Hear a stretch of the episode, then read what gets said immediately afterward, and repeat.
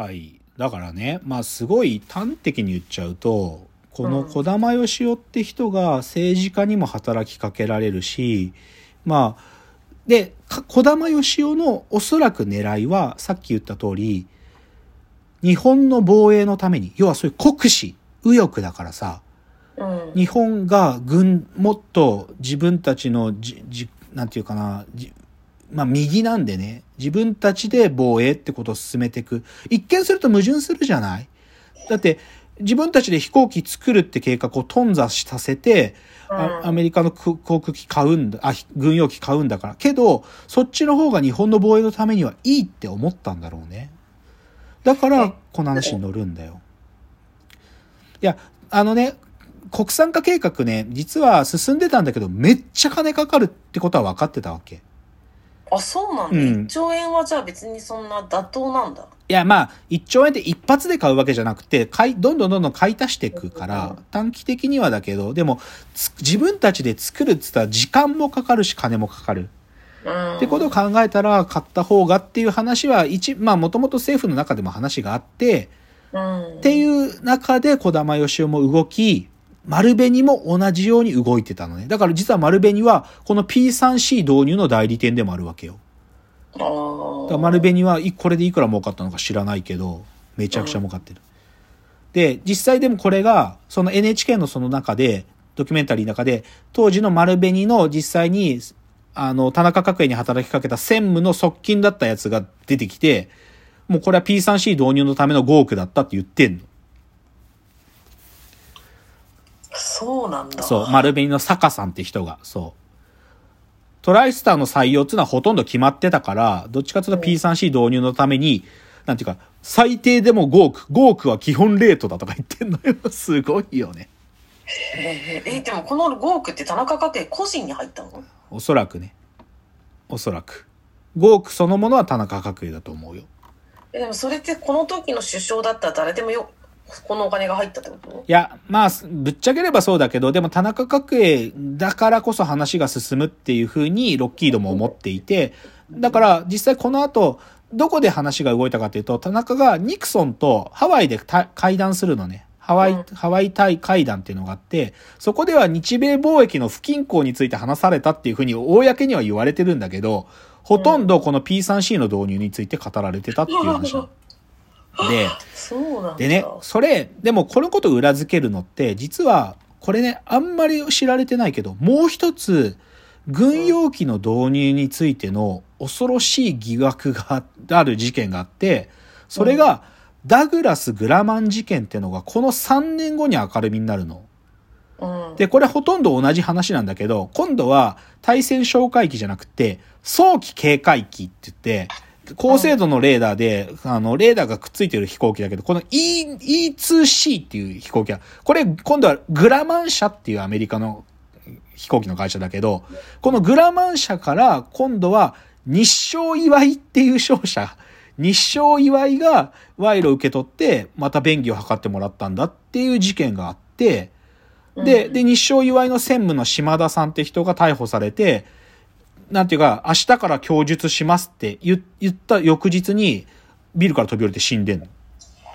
えー、怖い。だから、もう、じ、本当の核心部分は闇にな、もう、わかんなくなっちゃったんだけど、でもこの事件っていうのは、E2C っていうその軍用機の導入について起きてる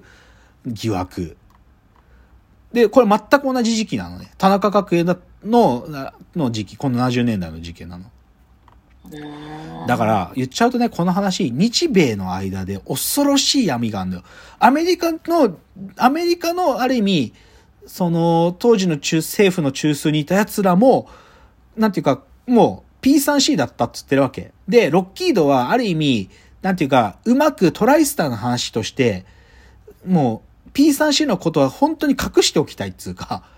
P3C のことは本当になんとか穏便に進めたいっていう、そういう向こうの公文書残ってるわけ。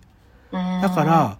ある意味、日本の一商社や一企業が自分たちの身入りのためにやったっつうより、日米の政府が、その、言っちゃえばだよ、このひ極東におけるぐ軍事拡張の中のひ大きい位置を占めたことうん。の話なんだよ、これは。すごくない？なんか、民間旅客機の導入の話だけだったらさ、たった一人の代。だから、おそらくこれはね、多分こういう見方も最近あるんだけど、田中角栄一人に罪を追っかぶせたんだよ、全部。それで、ある意味、もうそれだけにしてしようっていう、そういう話だったんだよね、きっとね。そう。すごいよね。いやまあもうちょっとその軍事の意味で分かんないといけないのは、例えばさ、その対戦哨戒機ってなんで作る必要があったかっつうと、当時、当時ソ連が作った原子力潜水艦があるんだけど、これ、めっちゃ速かったの。超すげえスピードで進んで、かつね、1ヶ月ぐらいずっと潜りっぱなしになれる、強烈な潜水艦だったよ。で、これに対しての対抗する力を持つために作られてるのが対戦哨戒機で、で、当然ソ連と日本は近いじゃんだから日本にその対戦哨戒機をたくさんあった方が、アメリカは軍事的にも、なんていうか、少しソ連にこう、牽制する意味でも重要だったわけ。すごいよね。だから、実は今ね、P3C って、まあアメリカの次に日本が一番多く持ってるんだけど、うんで、もアメリカは今 P3C 機の後継機に移行しつつあるから、もうすぐ日本が一番持ってる国になるんだって。すごくない？え、でもなんかこれ、表から正面切って交渉したらダメだったのかな？なんで、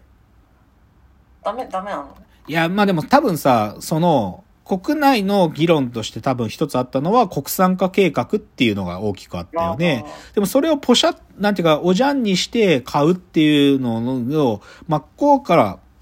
議論されちゃったら問題があったんだろうね。だってうん、これ闇超深くてさ、その、ある時ね、このロッキードの話が出てきた時に、防衛省の事務次官が記者、なんか、なんかの会見の時に、このた国産化計画は田中角栄らが中止したって発言しちゃった機会があるの。うん。で、え、事務次官が言ったぞって言ってメディアが騒ぐんだけど、速攻で発言が取り消されて、その後うん一切報道されなくなったの、このこと。うんとかね、あとこれ、ね、ロッキード事件は何人か人が死んでて、うん。まず、まあ、田中角栄の施設秘書っていうか、実際に現金を運んだって言われてる運転手が自殺してんのね。何なんだろ とかね、あとね、これは病死って言われてんだけど、小玉義雄の通訳をしてた男がいるのね、福田ってう。言うんだけど、この人も、この事件の取り調べのやってるその時期に病死してるんだけど、まあ、これは病死らしいんだけど、一部では なんか違う力でっていう説もあったりして、だから本当の意味での真相は闇。わかんない。うん。うんっていうのが、僕はでもこのロッキード事件のこの NHK スペシャル見て、え？そうだったの？とか、ちょ、ち初めてちゃんと分かって。で、で、だけどさ、これでね、なんか勘がいい人って気づくんだけど、うん。不毛地帯っていうさ、山崎豊子の小説あんじゃん。うんで、不毛地帯って伊藤忠商事の話だけどさ、あ、そうそう。で、あの中で実は軍用機の導入についてのいろんな商社のう工作みたいな話が出てくるのよ。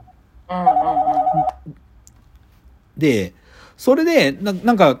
偶然の一致らしいんだよね、これ。なんか、ロッキードをモデルにしてる、書かれてるとか思いがちらしいんだけど、実は本当に偶然なんだって、この商社が。そうなんうん。そう。だから、そう、たまたま一致してるらしいんだけど、でもそういうのをなんか、考えいい人は、あ、不毛地帯と似た話だなとか思っちゃうぐらい、みたいな。うんで、まあ、最後に、でも僕さ、言っちゃうと、あんまりこういうことをちゃんと言うのはあれだけど、僕、義獄萌えなのね。これ、義獄事件って、やっぱりさ、凶悪が眠ってるって感じがするから、義獄好きなのね。好きっつうか、なんかやっぱり知りたくなる。で、実はこの義獄をよく扱う、実はワウワウが作るドラマって、義獄ネタが多いのね。で、実はね、ワウワウで去年か一昨年やってたんだけど、トップリーグっていうドラマがあったの。これまあ小説をドラマにしてるんだけど、これ完全にロッキードの話やってんの。その中ではね、ロッキードの、その、実は、小玉ルートの金が出てきたって話なんだけど、その中、えー物語の中ではクラスター事件つってて、小玉ルートのことをつ包みルートって言ってるんだけど、明らかにロッキードなのね。ロッキードで、その小玉ルートの金が出てきた。で、それが自民党のせ裏金になっているみたいな話なんだけど、そういうのとかワウワウがやるんだけど、で、これはある意味フィクションだけど、他にも僕が好きな戯国ネタだとね、あの、石つぶてっつって、あの、外務省の機密費ね、あの、機密費流用、あの、裏金ね、裏金、あの、よ予算で計上されない謎の金があって、それを暴いた警視庁の捜査二課。これは事実、事実だよ。これ事実。うんそれの佐藤浩市とか江口洋介が出てるドラマとかもすっげえ好き。なんか、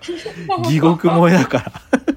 まあ、萌えっつうとあれなんだけど、でもちょっと義国はゾクゾクすんだよね、なんか。どんだけ闇深いんだよって思う。本当に闇深い。そう。気になっちゃうとですね。うん。で、しかもそれをさ、NHK のその、音楽がさ、なんかすごい重厚感あるから、闇の深さが強調されるんだよね。ダラダラダララララララつって。っていうね。まあちょっと今日、でも今日ちょっと僕怖いこと言ったのかもな。小玉よしおは右翼の大物なので、ちょっとわかんない。でも真相は正直言ってたからわかんない部分もたくさんあるって。最近だと、あの、ハゲタカ書いた真山仁が、ロッキードって本2月に出したんだけど、でもね、これ僕新事実とか出てくるかなって期待したけど、そこまで大きい事実出てこなかったね。うんうん、でも、まあ、ロッキードを改めてんもう一回振り返るだったら、前山仁のロッキード読むのは悪くないと思うけどね。うんっていうのが、ロッキード事件でした。あ勉強になりました。はい知らなかった。じゃあ、最後のチャプターです。